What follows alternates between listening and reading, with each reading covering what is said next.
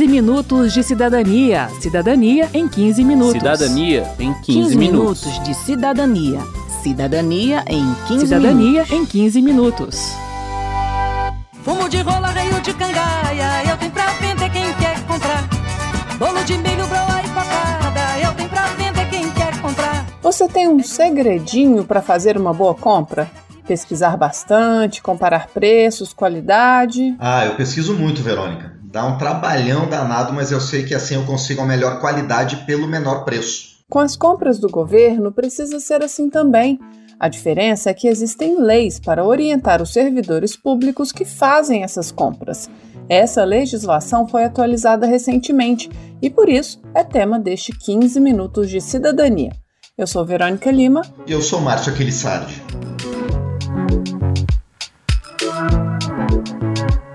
Em abril de 2021 foi publicada uma lei que pode ser considerada um novo marco das licitações. Ela substituirá, após um período de dois anos de transição, a atual Lei de Licitações e Contratos, a Lei do Pregão e boa parte do regime diferenciado de contratações. O termo licitação se refere aos procedimentos que o governo deve adotar para realizar compras de produtos e serviços e vender bens públicos. Estamos falando da compra da seringa à construção de um hospital como explica o Cristiano Requitte, ex-secretário de Gestão do Ministério da Economia. O objetivo de uma contratação pública não é comprar o mais barato, é comprar o mais barato dentre aqueles que atendem à sua necessidade. Se o produto não atende, não adianta comprar. Então, por exemplo, eu posso exigir amostras e fazer ali uma prova se aquele produto que eu estou comprando está dentro das qualidades especificadas e se não tiver, eu desclassifico aquele licitante e chamo o seguinte. Segundo o relator da nova lei, deputado Augusto Coutinho, do Solidariedade de Pernambuco, as mudanças foram feitas com o objetivo de modernizar e dar mais transparência e agilidade ao processo de compras, preservando os recursos públicos. Tanto é que nós criamos, inclusive, um capítulo específico sobre corrupção, a má conduta do gestor, que o, as pessoas que lidam com as licitações exatamente para os crimes de licitações e contratos administrativos inclusive prevendo pena de 4 a 8 anos de reclusão e multa para os envolvidos. No entanto, o professor especializado no tema das licitações, Jorge Ulisses Jacobi Fernandes, discorda da criminalização do servidor público. Segundo ele, a licitação é um tema complexo, que demanda conhecimentos altamente especializados e muitas vezes o servidor tem que lidar com exigências conflitantes. Os servidores decidiram comprar mobiliário. O que, que eles fizeram? Copiaram a especificação da ABNT e foram penalizados. Nós temos o Código de Defesa do Consumidor, que tem uma regrinha bem simples. Olha, se tem norma do Inmetro e da ABNT a respeito, quem fabrica produtos tem que seguir a norma e não pode comercializar o que não atende às normas do Inmetro da ABNT. E, no entanto, o servidor público que vai especificar copiando normas da ABNT, ele deixa de observar a isonomia. Uma isonomia que gera porcaria. E aí eles acabaram conseguindo não ter a penalidade aplicada, mas gastaram muito para se defender. A BNT é a Associação Brasileira de Normas Técnicas. Ela estabelece padrões para produção, transporte e armazenamento de diversos produtos, como tijolos, madeiras, combustíveis, ferramentas. Mais conhecido, o Inmetro é o Instituto Nacional de Metrologia, Qualidade e Tecnologia. Ele busca apoiar as empresas para que adotem mecanismos para aumentar a qualidade e a segurança de produtos e serviços. No exemplo do professor, o gestor queria comprar apenas produtos que seguissem esses padrões, mas o fiscalizador entendeu que isso tiraria a oportunidade de outras empresas de participar da licitação, que é no fundo uma disputa entre empresas para vender seus produtos e serviços ao governo. Uma regra importante da licitação é, segundo a consultora Débora Mafia, garantir a igualdade de direitos e de participação a todos os interessados em fornecer produtos, prestar serviços ou adquirir bens do Estado. Ao dizer que quer comprar, o gestor pode estabelecer características do produto desejado, mas ele não pode ser tão detalhista a ponto de impedir o acesso de outras empresas à disputa, favorecendo, por exemplo, apenas a empresa de quem ele quer comprar. Mas no caso trazido pelo professor Jacobi Fernandes, o gestor foi repreendido por seguir especificações mínimas propostas pelos órgãos responsáveis pela certificação de produtos. Esse exemplo mostra como é complexo o processo de licitação e como é fácil gestores e fiscalizadores se perderem até mesmo quando querem acertar. O professor comemora, no entanto, a nova obrigação legal de qualificar o servidor antes que ele conduza uma licitação. Outro ponto positivo é a garantia de defesa pela advocacia pública do servidor que tiver conduzido uma compra respeitando a orientação jurídica e ainda assim enfrentar processo administrativo ou judicial. Jacob Fernandes reforça sua crítica à criminalização do servidor público que trabalha com licitação. Eu posso estar pagando uma folha de pagamento de 60 milhões de reais eu não corro risco de prisão. Agora, se eu fizer uma licitação, eu corro risco de prisão. Puxa, mas você acha que não tem que ser punido? Sim, mas os crimes já existem no Código Penal. Eu não precisava criminalizar os procedimentos da licitação, compreende?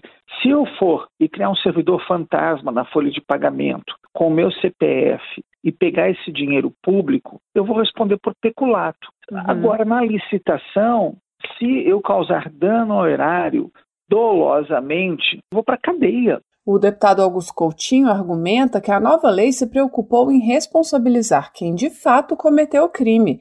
Se o gestor for responsável, ele vai ser punido, mas se ele foi induzido ao erro, quem vai pagar é quem o induziu ao erro. Um gestor público, um prefeito, ele, sai da prefeitura e muitas vezes depois vem ser acusado de alguma questão de execução, ou seja, da, da época em que ele era prefeito. E muitas vezes o prefeito não tem nem condição de se defender e tal, e a gente já deixa, inclusive, claro que o, a gestão municipal é obrigada a defender o prefeito desde que ele tenha tomado todas as medidas cabíveis de acordo com os pareceres dados pela, parte jurídica da prefeitura, entende? É natural que um prefeito, um governador, um presidente da república de uma estrutura muito grande, ele não tem condição de ver o detalhe. E a gente tem de dar responsabilidade a quem deu um parecer para que aquele detalhe poderia ser pago, por exemplo. Veio o camelo vender anel, cordão,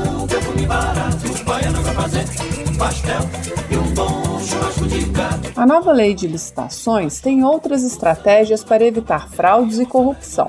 Ela cria o Portal Nacional de Contratações Públicas, PNCP, um sítio eletrônico onde serão reunidas e divulgadas todas as contratações de todos os governos municipais, estaduais e federal. Além de transparência, pois todos os cidadãos poderão encontrar todas as compras do Brasil inteiro em um único lugar, o PNCP vai facilitar a fiscalização pelo Tribunal de Contas da União, diz a consultora da Câmara, Débora Mafia. Veja, por exemplo, que hoje o TCU conta com as robôs Alice, Sofia e Mônica, que ajudam o tribunal a caçar irregularidades nas licitações da União. O Portal Nacional vai facilitar o trabalho desses robôs e, quem sabe, né, até viabilizar a criação de novos robôs pelos outros entes da federação. Para o deputado Augusto Coutinho, o portal vai facilitar a vida do gestor bem intencionado, que terá parâmetros de preços para fazer boas contratações. Ao invés de começar a pesquisa do zero, o gestor poderá encontrar no portal compras similares feitas por outros órgãos, com o preço pago e a satisfação com o produto ou serviço mais ou menos como acontece hoje em portais de reclamações usados por consumidores, explica a especialista em licitações Ana Luísa Fernandes.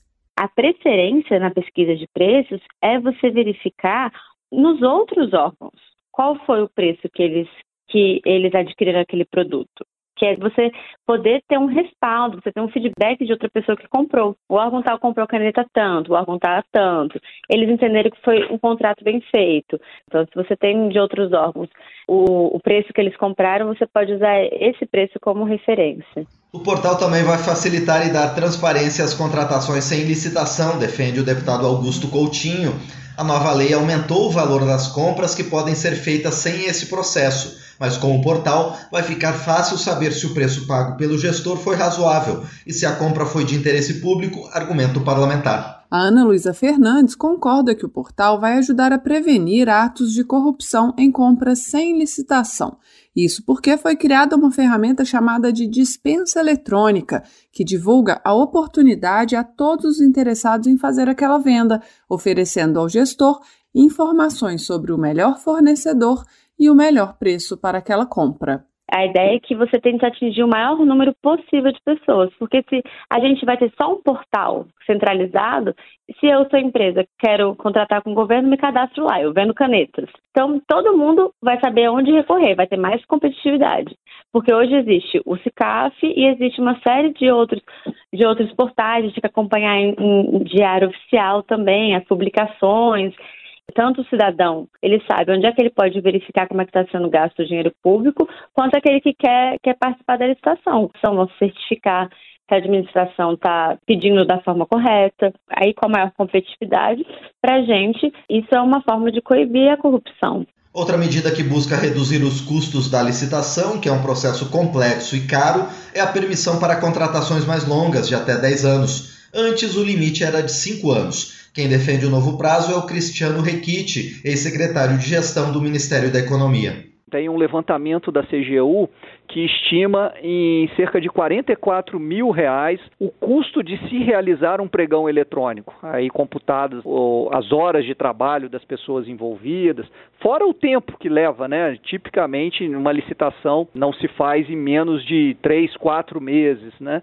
E por outro lado, quando a gente já prevê contratos de duração mais longa, o fornecedor tem condição de praticar preços mais baratos, porque se ele sabe que ele vai ter aquele contrato por 10 anos, né, ele pode fazer uma proposta mais agressiva do que se for um contrato de apenas um ano, por exemplo. Cristiano Requite destaca mais uma novidade da lei, a exigência da contratação de seguro em obras acima de 200 milhões de reais. Você exige que a construtora faça um seguro e vamos dizer se a construtora ao longo da execução da obra quebra ou ela deixa de cumprir ali as, as etapas previstas no contrato, a seguradora assume. E ela pode, inclusive, subcontratar uma outra uh, empreiteira, uma outra empresa de engenharia para concluir aquela parte da obra que ficou faltando. Então, muito mais do que reter dinheiro, do que eventualmente aplicar uma multa no fornecedor que não cumpriu os seus contratos, o que continua uh, valendo, mas a lei procura trazer mecanismos para dar maior segurança de que a obra vai ser de fato concluída. Por fim, o professor Jacobi Fernandes lembra que a nova lei de licitações não busca proteger apenas os direitos da administração pública, pois muitas vezes é ela que descumpre suas obrigações de pagamento. Cristiano Requite concorda e diz que a nova lei facilita o rompimento do contrato pelo fornecedor quando a administração não estiver cumprindo sua parte. A lei agora é clara, que se a administração atrasa o pagamento por mais de dois meses, isso dá direito ao fornecedor simplesmente romper o contrato. Ou se há sucessivas interrupções na execução do contrato que ultrapassem, somados os tempos das interrupções, três meses, isso também dá direito ao fornecedor de romper o contrato. Mãe, eu vendo bananas, mãe, mãe, mas eu sou. Termina aqui o 15 Minutos de Cidadania, que teve produção de Cristiane Baker, reportagem, texto e apresentação de Verônica Lima, trabalhos técnicos de Indalécio Vanderlei, edição e apresentação Márcio Aquilissardi. Se você tem alguma dúvida, mande pra gente. O e-mail é rádio.câmara.leg.br e o WhatsApp é 61 999 78 90 80. O 15 Minutos de Cidadania é produzido pela Rádio Câmara e transmitido pelas rádios parceiras em todo o Brasil, como a Rádio Mata Norte, da cidade de Carpina, Pernambuco. Você pode conferir todas as edições do programa no site radio.câmara.leg.br e no seu agregador de podcast preferido. Boa semana e até o próximo programa. 15 minutos de cidadania. Cidadania em 15 minutos. Cidadania em 15, 15 minutos. minutos de cidadania. Cidadania em 15 Cidadania minutos. em 15 minutos.